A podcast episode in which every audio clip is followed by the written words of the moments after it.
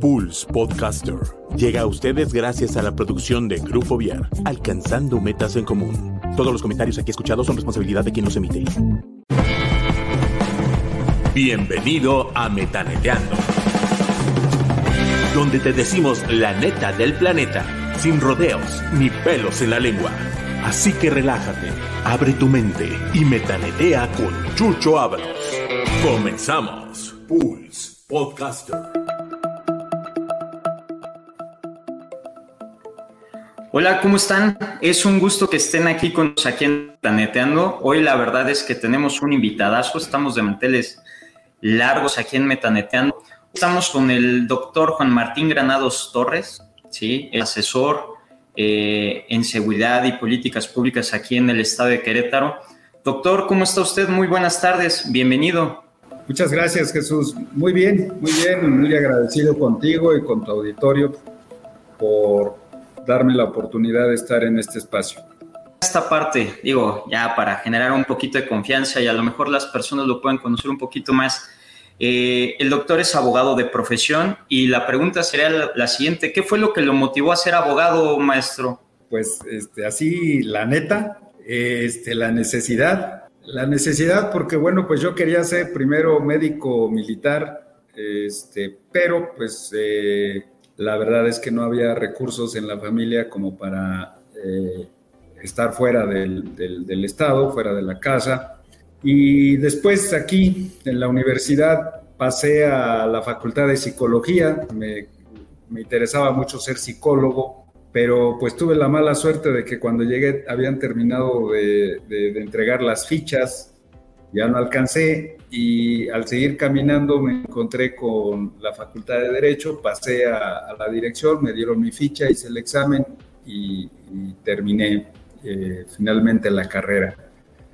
Eh, pues sí, la necesidad porque siempre tuve claro que la universidad, la licenciatura, el estudio, pues es una caja mágica la Universidad Autónoma de Querétaro es una caja mágica que hace o te permite entrar eh, al hijo de un obrero, de un taxista, de pues cualquier persona que no podría tener para pagarse los estudios en una universidad privada.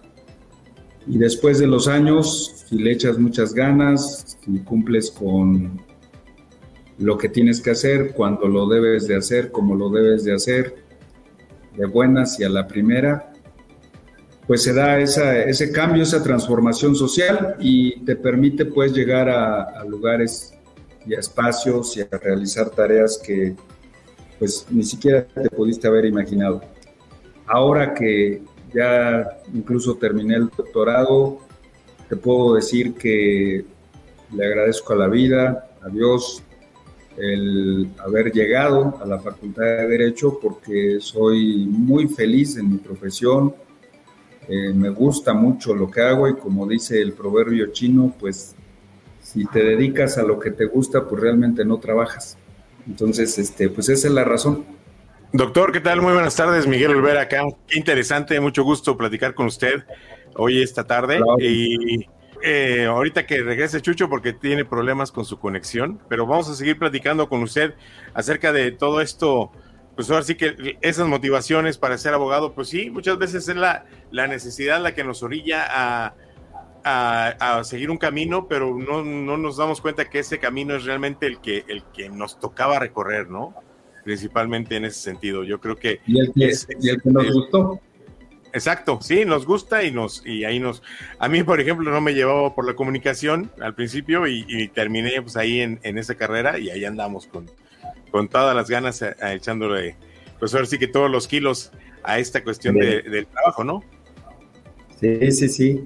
Y pues el chiste es eh, a, que uno decida hacer eh, de su vida un proyecto y que ese proyecto pues te permita cumplir tus metas, tus objetivos personales y bueno, pues tratar de, beneficiar a los demás. Ya con que no les hagas daño ya, es más que suficiente, ¿no? Así es, es, efectivamente. Oiga, y este camino de estudiar la carrera de, Derecho, eh, pues lo ha llevado a, ahorita pues a, hacer mucho trabajo en cuestión de seguridad, en cuestión de del trabajo por, por, nuestro estado, principalmente por Querétaro. ¿Qué es lo que más disfruta eh, usted de la profesión que ejerce actualmente, de su trabajo actual?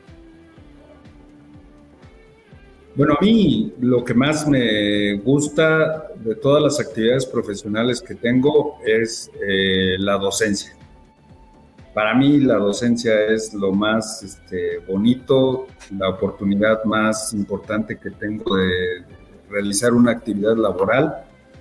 Doy clases en la universidad, en la Facultad de Derecho, eh, y dentro de la docencia eh, tengo mucha preferencia por el diseño curricular, es decir, eh, todos los temas que tienen que ver con el diseño de planes de estudio, programas académicos, eh, porque bueno, pues eh, forzosa y necesariamente tiene uno que hacer investigación de campo, tienes que revisar marcos teóricos de lo que se llama el estado del arte, es decir, en dónde está el conocimiento más avanzado de aquello a lo que te estás dedicando o que estás planteando como un problema objetivo.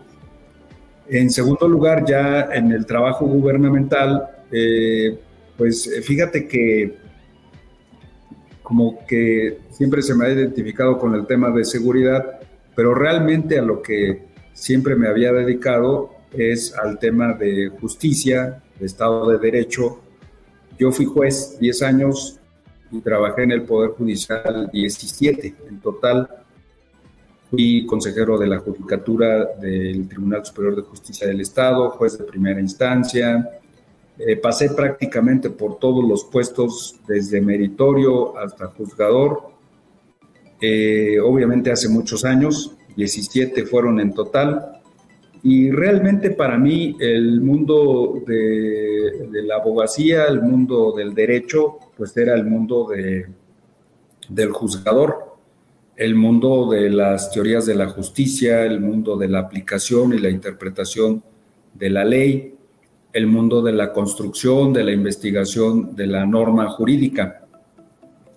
Eh, en la administración pasada, este, y sobre todo con los antecedentes de haber sido procurador del Estado, el gobernador Francisco Domínguez me designó como coordinador para la implementación de la justicia penal acusatoria y oral en el Estado y me tocó diseñar un modelo de gestión interinstitucional que pues evitaba las asimetrías institucionales, que hacía este, fortalecida la, la coordinación entre estas instituciones que participan en todo el sistema de justicia y que hoy es un modelo eh, reconocido a nivel nacional como eh, el mejor implementado desde hace tres años por una organización ciudadana internacional y desde hace cuatro años por México Evalúa. Eh, dado este antecedente, pues como que sobre todo mediáticamente hay mucha confusión respecto de lo que es el proceso de justicia penal acusatorio, que realmente está diseñado para combatir la impunidad, para castigar el delincuente al delito, pero pues en términos eh, de comunicación social siempre se ha asociado con eh, temas de seguridad. La seguridad es otra cosa, la seguridad es la defensa, la protección de los espacios públicos, el orden, la paz eh, común y evidentemente de la protección de la integridad, derechos y libertades antes de que se consume un delito. La justicia penal es post delito, implica el castigo al delincuente. Bueno, primero identificar que es un delito, después identificar y lograr la captura del delincuente, llevarlo ante el juez, hacerle el debido proceso y buscar que se le sancione. Entonces son dos mundos distintos, pero sumamente complementarios. En este momento, el gobernador Mauricio Curi nos ha encomendado la coordinación y el diseño del proyecto de seguridad, aquí sí de manera específica en materia de seguridad, para hacer el complemento del modelo de justicia penal y de esta manera fortalecer, o dicho de otra forma, evolucionar la justicia penal hacia la seguridad en un modelo eh, de policía de proximidad que forzosamente necesita ser más democrático, más de comunicación, más de vinculación y de tener muchísima capilaridad con las comunidades. Un policía de proximidad tiene que tener claro que la seguridad eh, implica una convivencia permanente, temas estructurales como educación, salud, combate a la desigualdad social, trabajo, y que esa convivencia está sustentada de una manera permanente, de una manera sostenible, sustentable, por eh, todas las instituciones de un gobierno como una finalidad del Estado. Y que en muchas ocasiones, en situaciones concretas, ese tejido social, ese, esa membrana que debería de estar funcionando en términos ideales, se rompe por individuos, por uno o por varios individuos, y entonces tiene que entrar así de manera automática y si se puede de manera preventiva a corregir esas injusticias, a corregir esas incivilidades a través de los mecanismos de seguridad. Entre más eficientes sean las prevenciones, habrá menos correcciones. Entre más eficaces sean las correcciones, la percepción y la tranquilidad volverá a un estatus de normalidad ideal, que es el fin de, todo Estado y es el trabajo de todo gobierno, independientemente de las ideologías o de las visiones partidistas. En este momento, pues ahora me toca eh, trabajar, ya está el, programa publicado en las páginas de las instituciones de seguridad. Ahora me toca estar en la coordinación de la implementación de ese programa estatal de seguridad en eh, los rubros que tiene diseñados estratégicamente. O sea, ya en este siglo XXI, o sea, a diferencia del siglo XX pasado, que, que pues, se, inclusive no teníamos redes sociales en la década anterior tan marcado como ahora, eh, y pues ahora con toda esta influencia y todo eso en este, este siglo XXI, ¿cómo es que un ciudadano debe analizar y comprender la palabra seguridad? ¿Qué, qué es lo que tenemos que, cómo se entiende actualmente y cómo, cómo se da, cómo se explica al ciudadano, eh, cómo podemos explicarle esta palabra de, de seguridad? Ah, mira, qué, pregunta tan más este, buena, excelente pregunta. Te felicito por la traducción, pero y es que así me la hizo Jesús. Pero mira, qué, qué, qué interesante pregunta. Para empezar, la palabra seguridad es una construcción, es una construcción social. Eh, dicho de otra manera, no es algo fijo, no es algo que corresponda necesariamente a una realidad. Es una construcción social y esa construcción social viene de una realidad que se llama percepción, tanto colectiva como individual. Esa percepción se forma, pues evidentemente, por nuestras experiencias, por lo que escuchamos, por nuestra comunicación en el contexto en el que nos desenvolvemos, en el que nos desarrollamos. Ese contexto puede ser de 10 personas, de 5 personas, de 100 personas, como dicen los antropólogos, una persona realmente solamente tiene contacto en, un conjunto de máximo 100 personas, contacto real y directo con, eh, con convivencias, ¿no? El mundo de las redes sociales es impresionante todavía me parece que no sabemos hasta dónde nos va a llevar, porque hoy las redes nos comunican incluso en tiempo real. Pero una cosa es que nos comuniquemos y otra cosa es que nos informemos.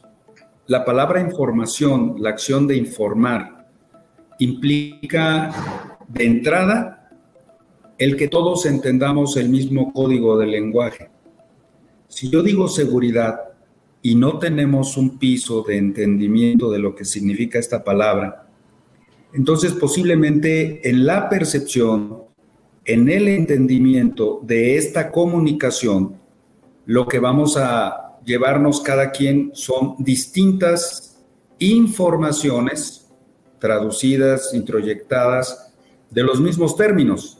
Y es que todos hablamos de lo mismo, sí, pero entendemos diferente. Y en la medida en que no entendamos lo mismo, porque no sabemos lo mismo, entonces en esa medida empezamos a construir realidades distintas. El fenómeno del siglo XXI llamado comunicación masiva, incluso eh, los famosos eh, data, ¿no? el big data, el gran información, la información que incluso le llaman eh, la minería de este, la información digital, es de tantos datos procesados por minuto, de millones de datos, billones de datos procesados por el Internet cada día, que es prácticamente imposible llegar a una socialización de un concepto en el que todos coincidamos, en el que todos tengamos uniformidad. Digamos que también hay una definición de seguridad como una percepción, como un constructo social, en razón de nuestra experiencia proximal. Si es un constructo social, entonces sí tiene riesgos de tener manipulación, de tener confusión y de tener una individualización del concepto. Eh, a veces nosotros decimos creció la inseguridad porque se registraron más denuncias en el secretariado ejecutivo. De hecho, acabo de leer una nota Creció la inseguridad porque hay más mujeres lesionadas que en todo el país. Bueno, lo que creció fue el número de mujeres que denunciaron ante el Ministerio Público que fueron agredidas. Pero eso no significa además en la nota que hayan sido agredidas por un hombre, que hayan sido agredidas por ser mujeres, solamente por ser mujeres, o que hayan sido agredidas en otros contextos pero ya hay una interpretación de un dato que está informando, no, que está proporcionando dato, que está comunicando, y entonces nos llevamos una información. Ah, es que hay más inseguridad en Querétaro. Cuidado con esas tergiversaciones, ¿no?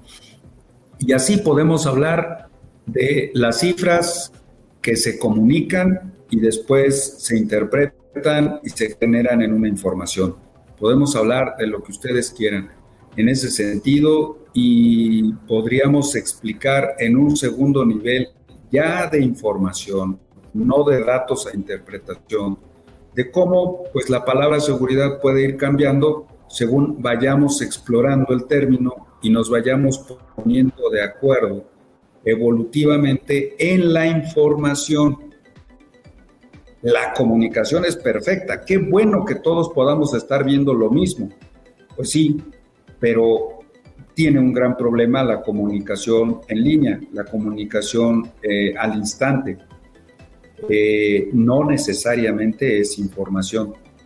Y si no hay información que tiene como características el que sea objetiva, que pueda ser verificada, que pueda tener un rasgo metodológicamente científico, pues entonces no hay un saber, no hay un conocimiento científico que nos permita que eh, pues cumpla con, con la utilidad del conocimiento científico. ¿Cuál es la utilidad del conocimiento científico?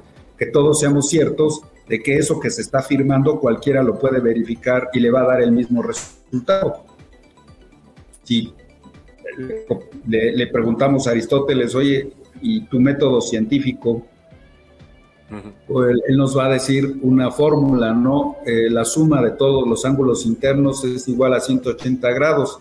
Y si tú, eh, Miguel o Jesús se ponen a hacer este, triángulos del tamaño que quieran, del tamaño de un estadio, del tamaño de, microscópico, y luego suman los ángulos, les van a dar 180 grados, siempre, siempre. Y si se ponen a decir la otra regla de que dos líneas paralelas jamás se, se, juntan, pues pueden recorrer las líneas paralelas y siempre van a encontrar que no se juntan, aunque la percepción de dos líneas del tren dos vías del tren, a lo largo se estén juntando, sí, pero todos sabemos, porque ya tenemos el conocimiento, no el dato, no la percepción, de que eso es una imagen visual eh, incorrecta.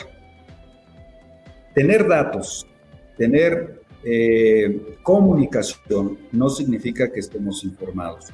Y si hay algo en lo que tenemos que estar informados por nuestro propio bien, es cuando hablemos de seguridad. ¿Y por qué digo por nuestro propio bien, Miguel Jesús? Mira, la palabra seguridad significa al final de cuentas certeza.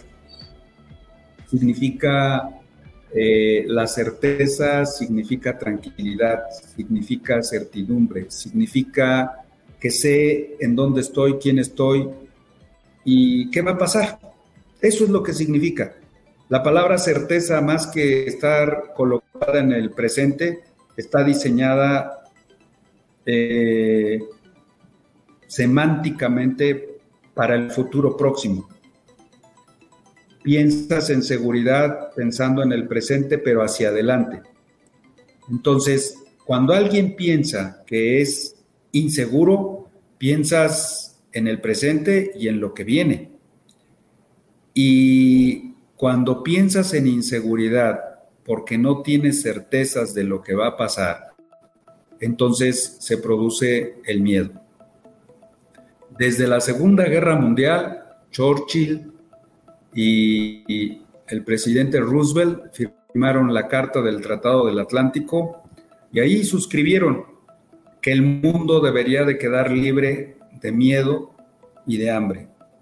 Y el miedo se refería pues a la amenaza de la guerra, de la Segunda Guerra Mundial y al avance de Hitler con sus tropas, donde ya en Europa prácticamente le quedaba solamente destruir a Inglaterra y después se vendría eh, prácticamente a todo el mundo. Y desde entonces, las Naciones Unidas han tomado esas dos frases para hablar de seguridad desde las naciones y después dentro de las naciones la seguridad tiene muchos enfoques, muchos adjetivos.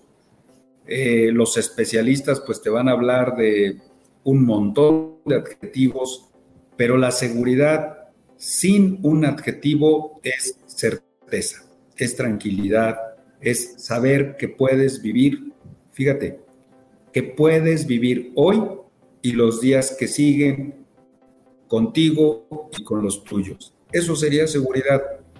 Claro, cuando ya le metes un adjetivo, pues entonces esos adjetivos hacen que el sustantivo empiece a tener ciertas modificaciones, seguridad ciudadana, seguridad nacional, seguridad privada, seguridad pública, en fin, ya cada adjetivo incluso tiene que ver hasta con, con cuestiones de orden ideológico pero también político. Es decir, cuando ya hablamos de la política, estamos hablando del proyecto que un país, que una nación diseña para sus ciudadanos. Pero los mortales, pues solamente nos queda hablar de seguridad a secas y de tratar de entender, de informarnos, no de comunicarnos, sino de informarnos lo que significa la palabra pública, nacional, eh, ciudadana, eh, comunitaria, etcétera, ¿no? Eh, entonces, tratando de, hacer una síntesis de y cómo viene la seguridad eh, para el siglo XXI, bueno, pues te diría que a nivel de percepción, mientras sigamos teniendo como fuente de información, porque así lo dicen las estadísticas, incluso nosotros mismos hicimos estadística para hacer el, programa estatal de seguridad, hicimos consultas ciudadanas, entrevistas, encuestas, todas las metodologías de campo que, dictan eh, la necesidad de hacer este tipo de trabajos, pues nosotros tenemos claro que la gente cuando habla de seguridad habla de alumbrado público, se siente inseguro porque no hay alumbrado público, se siente inseguro porque ve a un grupo de jóvenes este, en las esquinas tomando alcohol, eh, gritando, este, escandalizando para ellos y vas con los muchachos y le dices, oye, ¿qué están haciendo? Y ellos dicen, divirtiéndonos, nos estamos tomando una caguama, nos estamos tomando una cerveza. Y resulta que ese grupo eh, que está en la esquina es el sobrino, el hijo, el nieto de la señora que se quejó de ese grupo de pandilleros, ¿no? Entonces, otra vez la percepción, un dato, un grupo de jóvenes, una percepción, son pandilleros y una conclusión, inseguridad. Entonces, eh, no digo que es un tema que donde tengamos que trabajar más con las redes sociales y que las redes sociales estén eh, tergiversando la palabra seguridad. Lo que digo es que en, el término seguridad, igual que en cualquier otro, eh, una cosa es opinar y otra cosa es informar. Una cosa es comunicarse y otra cosa es estar informado. Y la opinión, como decía Sócrates, si va a ser algo privado, dila en tu casa, para que tus familiares y tus sirvientes, eso decía Platón, la escuchen y no salga de allí. Pero si va a ser una razón, si va a ser un argumento de razones y va a ser un argumento público para convencer a un auditorio, entonces muestra tu evidencia, acredita tu, con, con, con pruebas tus palabras y entonces serás un buen orador que te llevará a ser un filósofo y como decía él, pues un filósofo debería de ser un gobernante. Entonces, eso creo que es lo que tenemos que trabajar en estas primeras décadas de este siglo XXI. Necesitamos ponernos más de acuerdo, sociedad, entre la sociedad, y sociedad autoridades. Necesitamos más comunicación con información. Necesitamos no olvidarnos del sentido de las palabras, del contenido de las palabras y a lo mejor hablar menos, pero hablar con mayor datos, con mayor información. Debemos de hacer que la democracia original, esta que la que hablaban los griegos, se practique en nuestras comunidades. Es decir, que haya un plano de horizontalidad entre autoridades y comunidades, que las comunidades le digan a sus autoridades el por qué es importante que los escuchen para que las autoridades sean más eficaces en su trabajo, pero al, al mismo tiempo sus resultados los legitimen ante las comunidades. Y que los presupuestos, los discursos, las acciones de los gobiernos estén dirigidos justo a donde se necesita, no a donde se cree que pueden tener un mayor impacto.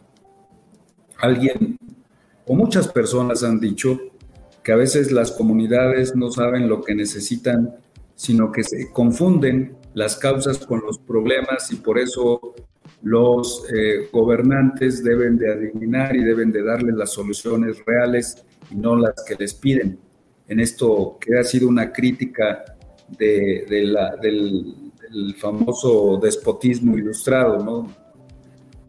Pero la verdad es que si alguien sabe qué le pasa a una comunidad, si alguien sabe qué le pasa a la gente, es la propia gente. O sea, no tiene, como diría alguien, no tiene mucha ciencia, hay que ir a preguntarles. El problema es que mientras no tengamos esta capacidad de, de comunicación, mientras no tengamos estas eh, estrategias, esta capilaridad horizontal entre ciudadanos y autoridad, este, vamos a seguir sufriendo sobre nuestros propios males.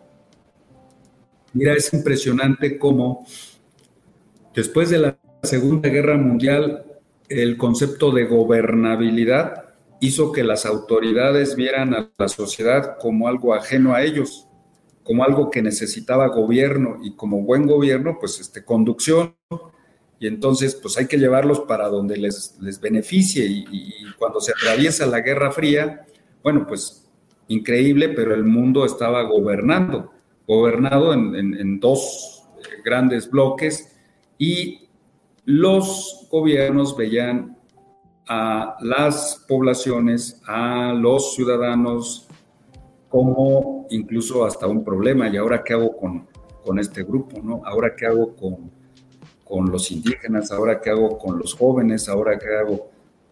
Y, realmente, pues, este, no, no, no están separados. Y de los 90 para acá, eh, obviamente gestado con décadas anteriores, los ciudadanos se han vuelto antisistémicos. Todo lo que suena a gobierno, todo lo que suena a políticos, todo lo que suena a autoridad está descalificado por.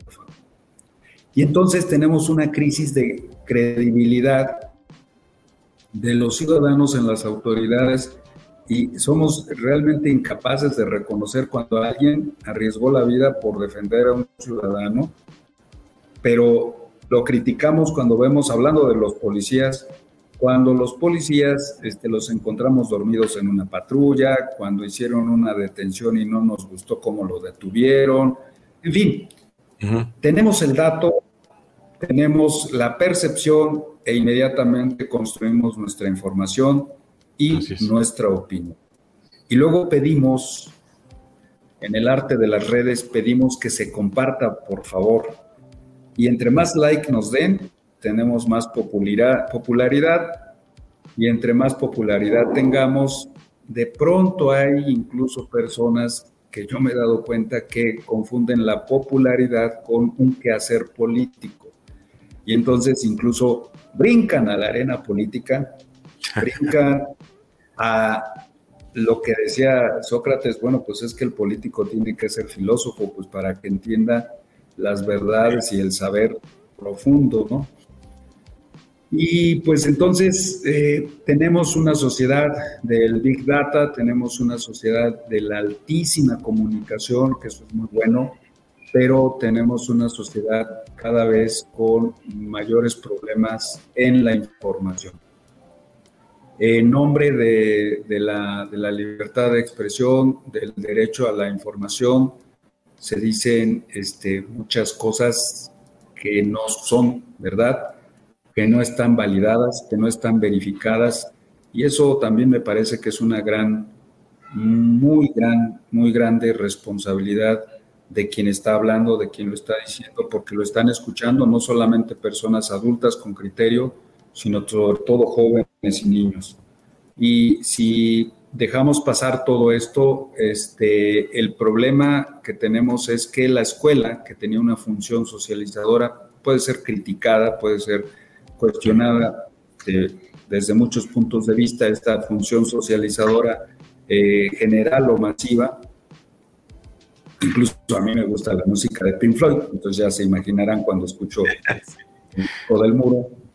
Eh, pero lo cierto era que hacía que la información se socializara y que los términos fueran entendidos en el mismo significado semántico y todos pudiéramos hablar de lo mismo. Eh, podemos hablar distintos idiomas, pero ocupémonos porque hablemos de lo mismo. Tú le puedes decir water a esto, no sé si se valga ahí el tapo la marca. Eh, no pasa nada. y aquí en español le puedes decir agua, sí. Puedes decirle distinto, puedes hablar distinto, pero habla de lo mismo. Porque cuando hablas de lo mismo, entonces tú sabes que si yo te digo que esto me hidrata y es importante para la salud, sabes perfectamente bien que con que yo diga agua, estamos hablando de lo mismo. Estamos informados, informados de los mismos conceptos. Eso me parece que es fundamental y la seguridad pasa por este tema lingüístico y que mientras no tengamos claridad sobre el término, sobre el concepto, pues entonces vamos a estar eh, eh, con muchos problemas aplicando la palabra seguridad incluso a contextos que son terriblemente equivocados. Sí, estamos viviendo en una sociedad hiperinformada, o sea, mucha información por todos lados. Hipercomunicada. Hipercomunicada, sí, pero tenemos que aprender a, realmente analizar cuáles son los canales buenos de comunicación, a qué canales tenemos que realmente acercarnos y estar informados en esos canales de, de, lo que sucede en nuestro entorno, ¿no? No del, del me dijeron que dijo la vecina que están asaltando en la esquina pues hay, que realmente ponerse a verificar toda la información que nos llega antes de nosotros hacerla más grande, eh, la bola del chisme, ¿no? Como quien dice. Bueno, este, Qué bueno que tú lo dijiste, yo no. sí, no, yo lo digo desde mis... Por eso decimos al principio, las opiniones son de cada quien, del que las emite, pero sí, realmente es, es eh, que aprendamos a, analizar realmente la información no quedarnos así como, me dijeron, sino a ver quién dijo, cómo dijo y por qué lo dijo, ¿no? Sí, mira, hay una frase muy fácil, ¿no? Eh, las opiniones se respetan. Así es. No necesitan aceptarse. Pero lo que no debes de hacer es debatirlas. Así es. ¿Por qué? Pues es tu opinión. Es hasta ofensivo debatir una opinión. Y si esa opinión es verdaderamente, eh, digo, mala, ¿no? Que alguien venga y defienda el nazismo, pues, ¿para qué discutes eso? Sí, sí, caemos en, muchas veces en discusiones irracionales a la mera hora, ¿no? Y creo que en esta parte hay muchas cosas de las que ha comentado el doctor que son sumamente interesantes. Digo, esperemos que ahorita el, el Internet este, no nos juegue chueco, pero creo que es muy interesante cómo, cómo la manera de ver la seguridad también nos permite ser más conscientes de lo que decimos, cómo lo decimos, para qué lo decimos, con un uso claro de, pues ahora sí que de las cosas que queremos informar, porque al final de cuentas, si en un momento dado no llegamos a tener la claridad de los elementos, creo que muchas veces podemos llegar a desinformar y generar una, pues una percepción diferente a lo que realmente está ocurriendo. Mira, aquí nos comentan eh, los radioescuchas, los telescuchas, los face escuchas, como le queramos, lo, le tengamos que llamar ahora. Está muy complicado que suceda eso aquí. Las necesidades personales van primero que las necesidades de la comunidad. Desgraciadamente vivimos en una sociedad egoísta, yo creo, ¿no? Y más ahorita esta cuestión de la pandemia nos encerró más en nuestro cascarón. Y, y sí, nos cuesta mucho trabajo entender las opiniones de los demás. Y, en donde también eso que comentas, Miguel, también es una situación muy interesante, porque esta situación nos llevó a aislar todavía mucho más de, de, lo que estábamos anteriormente. ¿no? Hoy tenemos muchísimas redes, hoy tenemos muchísimas cosas que están alrededor de nosotros, medios de comunicación, este, información, pero que por desgracia nos ha llegado a, aislar y dentro de ese aislamiento, lo que decía el doctor, hemos llegado a perder esta capacidad de poder diferenciar entre lo que es cierto con información validada y lo que tú quieras, a información que de pronto encuentra pues, es apócrifa, que, que no es real. Así es, mira otro comentario que dice, un vicio muy común en la actualidad es asumir cualquier nota o medio que comparte información, que esa información es fidedigna. Sí, o sea, ya ahorita, como lo decíamos, con las redes sociales, ya todo el mundo arma su canal, todo el mundo arma su, medio de información y muchas veces eh, mucha de esta información, por desgracia, se maneja y se manipula precisamente para jalar seguidores, para jalar me gustas y todo, como lo comentaba el doctor hace, hace un momento, ¿no? Entonces, sí, por eso es importante ver de dónde viene la información y no quedarte nada más con lo que viste, con lo que leíste, sino realmente ahondar antes de tú a lo mejor emitir un juicio o transmitir esa misma información. Sí, y, es que a final de cuentas, Miguel, la, la validación de la información es muy importante. Necesitamos cuidar todo tipo de información que llega a nuestras manos y por lo menos, como decía el, el, maestro, como decía el doctor, si a final de cuentas es una opinión, pues llegar con una visión un poquito crítica y pausada para poder analizar lo que se está diciendo conforme a, a esa información que está diciendo esa persona. Así es. Y lo que comentaba de que la percepción de la seguridad depende de cada quien, o sea, a lo mejor alguien que, percibe que la seguridad es calles iluminadas, este, que las patrullas pasen seguido, etcétera, cosas así, pues es, es muy importante analizar esa percepción y tener en cuenta que es parte, que parte importante de nuestro quehacer para que haya seguridad es el mantenernos bien informados, el, no difundir noticias falsas, el, este, denunciar realmente hechos ilícitos que ocurran dentro, cerca de nuestras colonias, cerca de nuestras casas, de nuestros trabajos, porque la cultura de la denuncia es algo que no tenemos muy clara en, en México principalmente y es lo que tenemos que tomar en cuenta eh, al momento de que de esta perspectiva de la seguridad, que va a depender mucho de esta cultura de la denuncia. Mira, parece que ya llegó aquí el doctor. De, de, hecho, hay una parte muy interesante que ahorita este, en lo que se volvió a reconectar platicamos, y creo que hay, hay una serie de situaciones que han ido avanzando, que hemos ido desarrollando conforme ha ido pasando el tiempo, y lo que usted comentaba del validar la información, del, cerciorarnos de la información que llega a nosotros para poder generar una opinión, es sumamente importante y más en un tema como el que en este caso usted eh, maneja, que es el tema de la seguridad. Hoy Querétaro Maestro se encuentra pues, como un estado modelo en muchísimas cosas y uno de ellos es, es la justicia. La impartición de justicia es algo que a final de cuentas se ha vuelto un tema irracional en, en muchísimos este, lugares, muchísimos estados. Hoy, hoy en Querétaro, al hablar de justicia, eh, ¿en qué consiste ese modelo de éxito que se ha ido construyendo aquí en el estado? ¿Qué es lo que se ha hecho para, para que otros ojos de otros lugares este, vean como Querétaro, que vean en Querétaro un, un modelo a seguir o una pauta que, que muchísimas personas quisieran poder conocer para poderlo implementar en sus espacios o estados? Bueno, pues eh, fíjate que mm, el tema de la justicia penal tiene que ver con cómo castigas a alguien que está acusado como eh, posible responsable de un delito. Y lo primero que tienes que pensar es en que eh, quién castiga, castiga el Estado.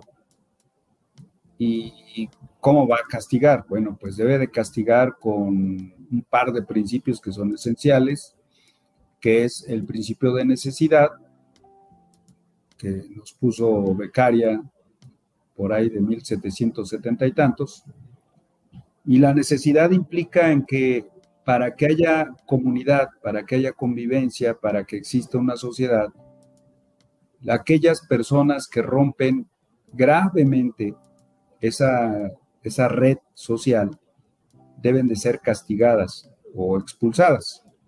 Eh, hoy, pues evidentemente el destierro está proscrito, no, no, existe. Pero entonces sí existe el castigo, que es la prisión y que es encerrar a una persona, eh, pues para que no la veamos, diría Michel Foucault, eh, pues porque es un delincuente, sobre todo si está confeso y condenado. Entonces, el problema aquí es que eh, el castigo se tiene que legitimar.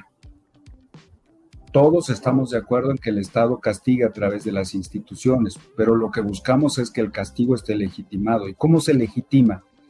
Bueno, se legitima haciendo justicia. ¿Y cómo haces justicia? Bueno, pues primero con un proceso que sea transparente, en el que el acusado se pueda defender, la víctima pueda ser escuchada y las pruebas de acusación y de defensa puedan ser discutidas, debatidas ante el juez en audiencia pública y con igualdad de armas procesales. Eso es a lo que se le llama el debido proceso. Y el juicio justo implica el criterio del juez para que, habiendo escuchado a ambas partes contendientes, implique una sanción en caso de responsabilidad bajo un principio que se llama eh, proporcionalidad.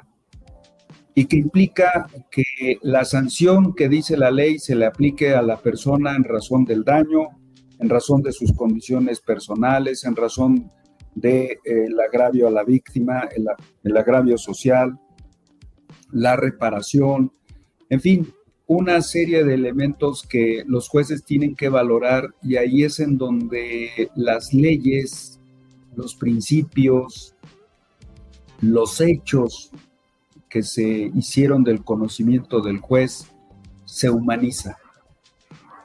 Y entonces la justicia, que no es otra cosa más que un castigo, se va a dar justicia, en realidad estás castigando. a veces se habla de la palabra justicia, hablando esto de los términos, no se habla de la justicia como una virtud. En la realidad, hacer justicia es dar un castigo, pero dar un castigo que resulte exacto al daño ocasionado, a las condiciones del, responsable, de la necesidad de justicia para las víctimas. Eso es lo que significa. Entonces, cuando aplicas la proporcionalidad después de un procedimiento, de un debido proceso, en un caso concreto, estás haciendo materialmente justicia. ¿Qué fue lo que hicimos? Bueno, pues que después de la reforma del año 2008, donde se buscó que en México se hiciera justicia de verdad en materia penal y se aplicara el debido proceso y que las partes contendientes debatieran las pruebas y que las pruebas no fueran eh, manipuladas, ni, ni, viciadas, ni construidas por el órgano acusador como eran los sistemas anteriores, pues entonces se tuvo que crear un procedimiento penal acusatorio y oral. Acusatorio porque solamente funciona si existen pruebas suficientes para imputar a una persona un hecho concreto previsto en la ley como delito. Y oral no porque se hable, sino porque se da este debate de razones, este argumento jurídico especializado delante del juez entre los contendientes. La oralidad no es que se hable, es decir, en un, proceso penal oral no puedes estar diciendo sandeces. El hecho de que tengas el uso de la voz no es para que digas la estupidez que se te ocurrió. No, tienes que argumentar y argumentar implica sustentar tu hipótesis, tu verdad sustentada en el derecho y conforme al marco jurídico que rige. Entonces, no cualquiera que sea un buen alegón puede dar buenos alegatos, ¿verdad? Sin ánimo de molestar a, amigos que así les llaman, ¿verdad? ¿Qué fue lo que hicimos en Querétaro? Pues nos pusimos de acuerdo, platicamos de esto, varias instituciones, en concreto 10 dependencias del gobierno, para que cumpliéramos todos en conjunto y como uno solo los principios que establece la Constitución y que rigen en distintas instituciones el actuar para cumplir con el procedimiento penal acusatorio y oral, que no es otra cosa sino que todos juntos tenemos que hacer un proceso que la ley llama debido proceso para hacer un juicio justo. ¿Cómo le hicimos? Pues nos pusimos de acuerdo, establecimos legislación integral, eh, el gobernador este, en su momento y ahora el gobernador Curi han mandado paquetes legislativos para que esta eh, legislación integral haga que los operadores se muevan sobre un deber ser. Después pusimos la capacitación en razón de, lo, de que fuera adecuada la única manera, como lo he comentado, de que podamos hacer algo este, que resulte de utilidad a las personas, es decir, hacer justicia penal centrada en las personas, implicaba romper el mito de la Torre de Babel. Si ustedes recuerdan ese mito bíblico, eh, la humanidad en la soberbia quiso construir una torre tan alta como para llegar a el cielo, a las alturas de, de Yahvé, de Dios, ¿no? Y, Dios, en lugar de, este, de mandar una calamidad, en lugar de mandar a protección civil, a clausurar la obra, de mandar a, obras públicas a, revisar los, los permisos, etcétera, lo único que hizo fue eh, que todos los pueblos que estaban participando eh, hablaran una lengua distinta. Cuando hicieron, eh, cuando Dios hizo eso, cuando cada grupo que provenía de tierras distintas y lejanas habló una lengua diferente, en ese momento se dio la confusión, en ese momento se terminó, se acabó el único propósito para el que estaban todos reunidos para construir una torre.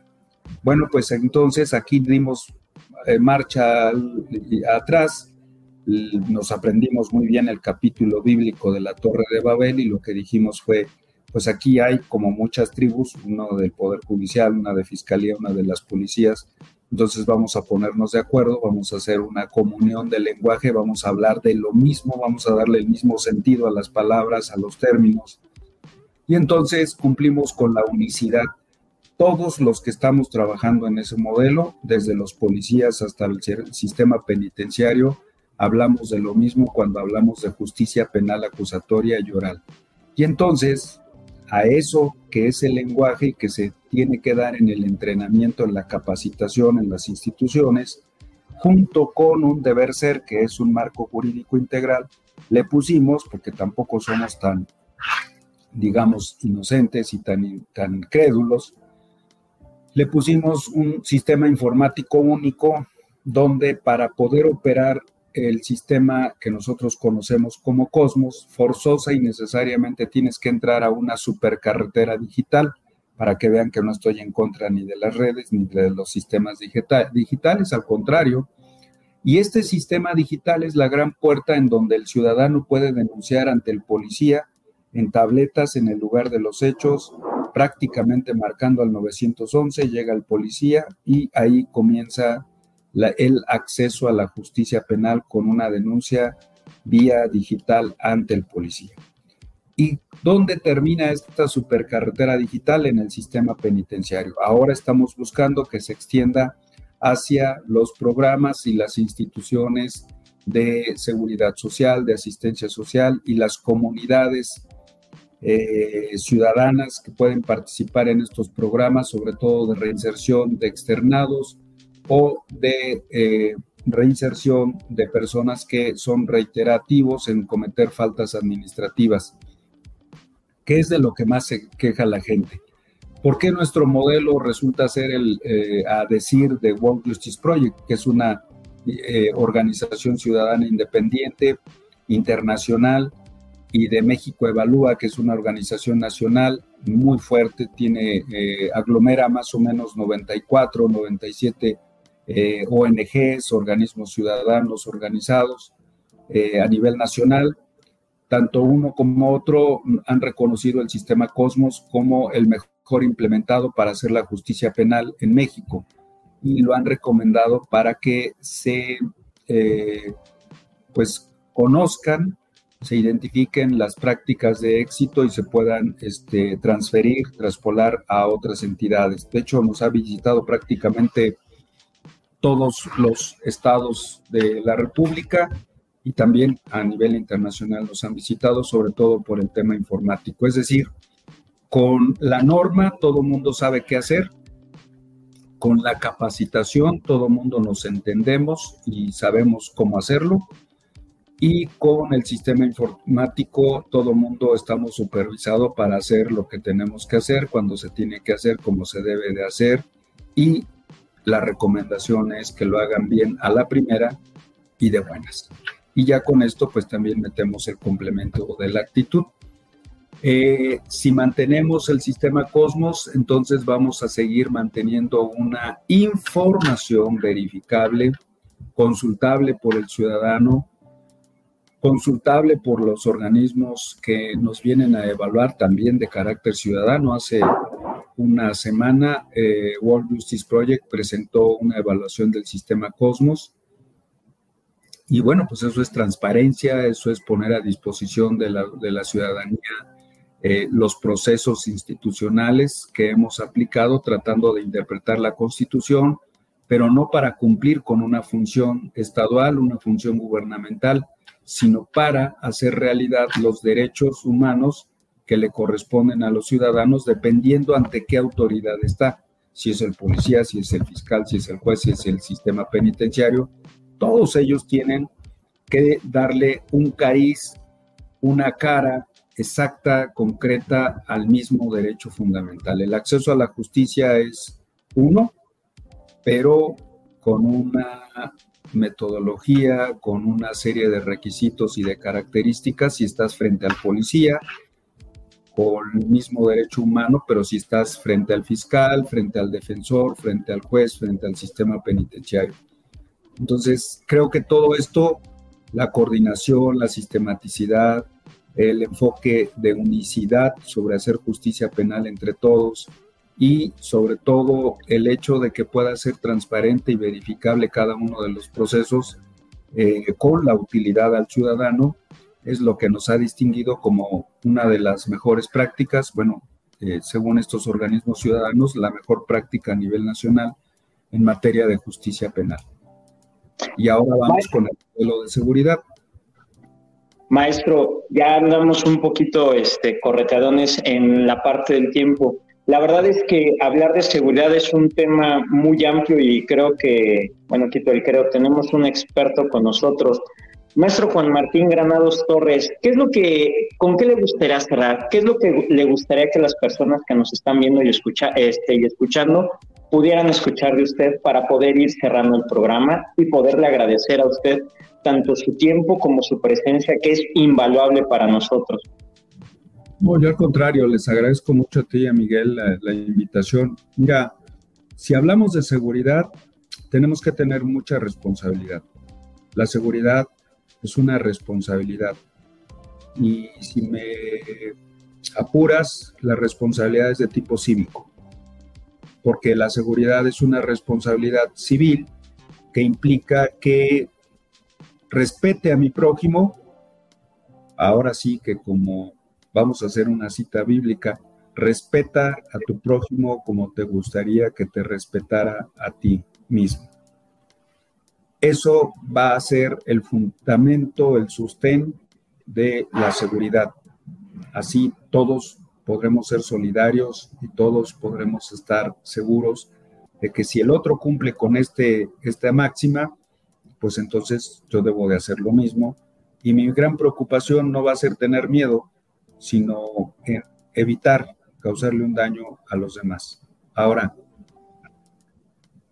si este fuera el arquetipo del tema de la seguridad, tenemos que entender que a lo que llamamos inseguridad en grandes proporciones, como son el tema de la delincuencia organizada, el tema de la inseguridad internacional, corresponde a políticas estructurales.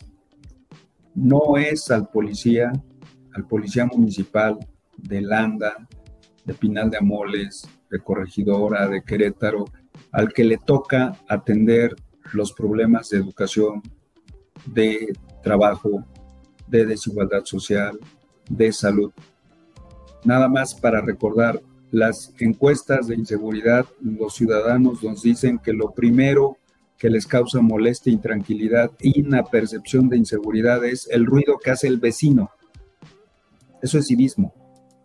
La segunda causa es la falta de alumbrado público. Eso es servicios públicos municipales. Entonces, un policía no está para eso. Un policía está para que intervenga ante una disrupción entre pares, entre ciudadanos y con respeto aplique la ley. Para eso está un policía. Todo lo demás es una chamba que tiene que ver con el Estado tiene que ver con soluciones eh, de largo plazo, sostenibles, porque una cosa es la paz como concepto y como responsabilidad del Estado, y otra cosa es que dos vecinos se peleen, llegue el policía, haga mediación, haga consenso, lleguen a un acuerdo y se restituya la paz entre esos dos señores. El policía es como un médico que tiene que llegar cuando se necesita la medicina para atender a un enfermo, incluso ni siquiera como un médico, como un paramédico. Y tiene que canalizar las cosas para dónde deben de ser atendidas de una manera de largo plazo, sostenible, trascendental y que permita que sigamos conviviendo, que permita que nuestro biograma social siga manteniéndose. Siempre les digo a mis alumnos, miren, como animales racionales, en la clasificación de Aristóteles, somos tan débiles que si estuviéramos en una selva, hacemos por cuestión biológica lo primero que no debe de hacer un animal en la selva, llorar y llamar al depredador. Por eso nos cuida nuestra familia y gracias a ella logramos sobrevivir.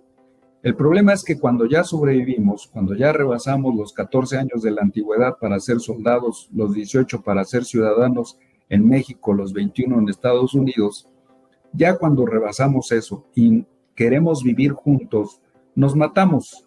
Solos nos morimos y juntos nos matamos. ¿Cómo le hacemos para resolver ese dilema? No hay dilema, se llama convivencia. ¿Y dónde está la convivencia para que nadie se llame a sorpresa? para que todos tengamos certidumbre, la ley. Cumplamos con la ley, cumplamos con el civismo, respetemos a los demás y no vamos a tener o vamos a tener menores problemas que los que hoy tenemos. Se nos volvió a desaparecer, Chucho, doctor. Pero sí, este, eh, muchas gracias. Quiero, a nombre de Chucho, agradecerle su tiempo en, este espacio y ojalá, ojalá tengamos la oportunidad de tenerlo nuevamente en algún otro momento aquí con nosotros en, el programa de Metaneteando. Eh, pues las cuestiones técnicas nunca podemos, este, ahora sí que solventarlas, ahí están y, afortunadamente pues hemos podido este, terminar esta charla tan interesante con usted, doctor. Muchas gracias. Al contrario, Miguel, muchas gracias y yo eh, cuantas veces me inviten estoy encantado de poder este, platicar y aburrirlos un ratito. No, no, para nada. Excelente plática y excelentes temas y todo lo que trató, pues este fue de mucho interés para todo el público. Hay muchos comentarios eh, de agradecimiento y saludos para usted y sobre todo este, pues que entendamos la parte que nos toca en la cuestión de la seguridad, ¿no? Muchas gracias, Miguel. Saludos. Gracias. Por ahí debe de andar en el metaverso. Ahí anda en el metaverso, ahorita anda perdido en el espacio, pero ya pronto lo encontraremos. Muchas gracias a todos ustedes por acompañarnos en este primer episodio de Metaneteando, aquí en la séptima temporada de Pulse Network Media. Estamos en contacto y aquí nos veremos todos los lunes con un, un episodio de Metaneteando. Doctor, muchas gracias. Hasta la próxima. Hasta luego, gracias. Gracias. Esto fue Metaneteando. Gracias por acompañarnos en un episodio más. Recuerden siempre dejar el mundo mejor de cómo lo encontraron. Pulse Podcaster. Conecta distinto.